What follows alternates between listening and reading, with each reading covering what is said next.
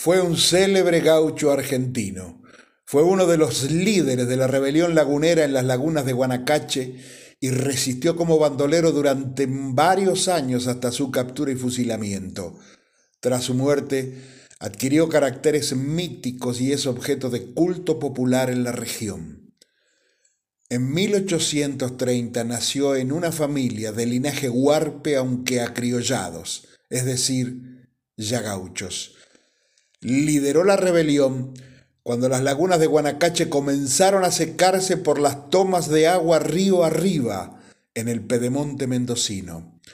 Es un héroe histórico de las llanuras desérticas de la región cuyana, asociado a las insurrecciones montoneras que había en el país en la segunda mitad del siglo XIX, su figura ha permanecido unida a la movilización campesina e indígena. La literatura regional de su época le adjudicaba todo tipo de crímenes, alimentando la imagen de un salvajismo sanguinario que calificaba declarar al caudillo fuera de la ley de las naciones. La narrativa oral popular lo muestra como justiciero, distribuidor de bienes y defensor de un territorio indígena rebelde.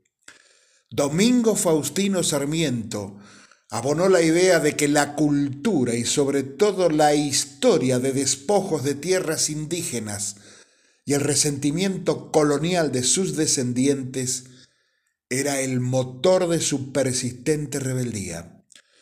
Luchó, entre otros, como lugarteniente del Chacho Peñalosa y de Felipe Varela, es nombrado en la Zamba de Vargas.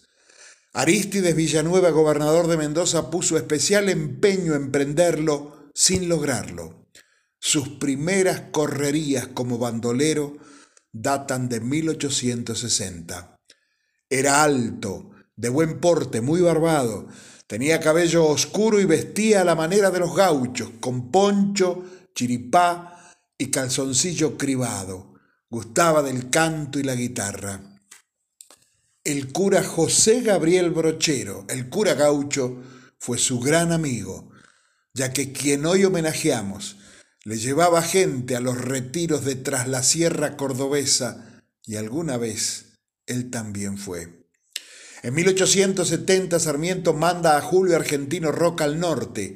Allí estaban las fuerzas de Felipe Varela al mando de, según Roca, uno de los cabecillas más temibles de Varela y continúa diciendo el zorro tucumano, aunque según todos los informes que he recibido, si yo no regreso de Catamarca hubiera caído en poder de los caciques del Bracho, pues este bravo gaucho con treinta hombres me esperaba en el lugar casi desierto de la horqueta. Todo esto referido a quien hoy evocamos.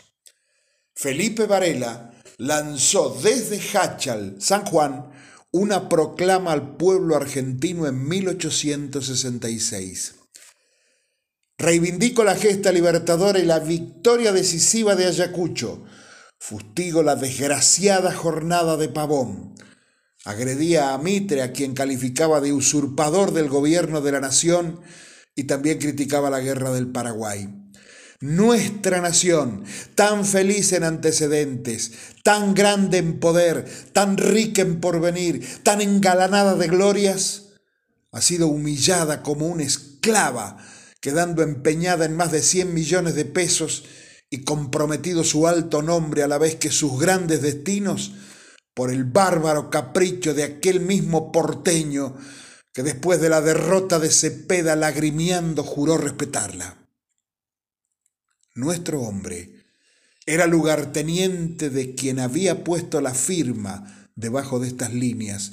Por tanto, compartí esta manera de ver las cosas. Para el lagunero, los que estaban fuera de la ley eran sus adversarios. En los registros policiales figura su muerte en nueve actas.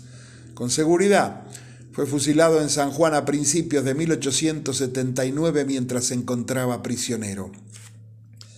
En las ermitas del desierto sobrevive su imagen y aún ahora, en el Rosario y la Asunción, en ocasión de las fiestas patronales, los promesantes afirman que una figura de San Roque muy milagrosa en realidad es el gaucho que recordamos, el lagunero, el gaucho Santos Guayama.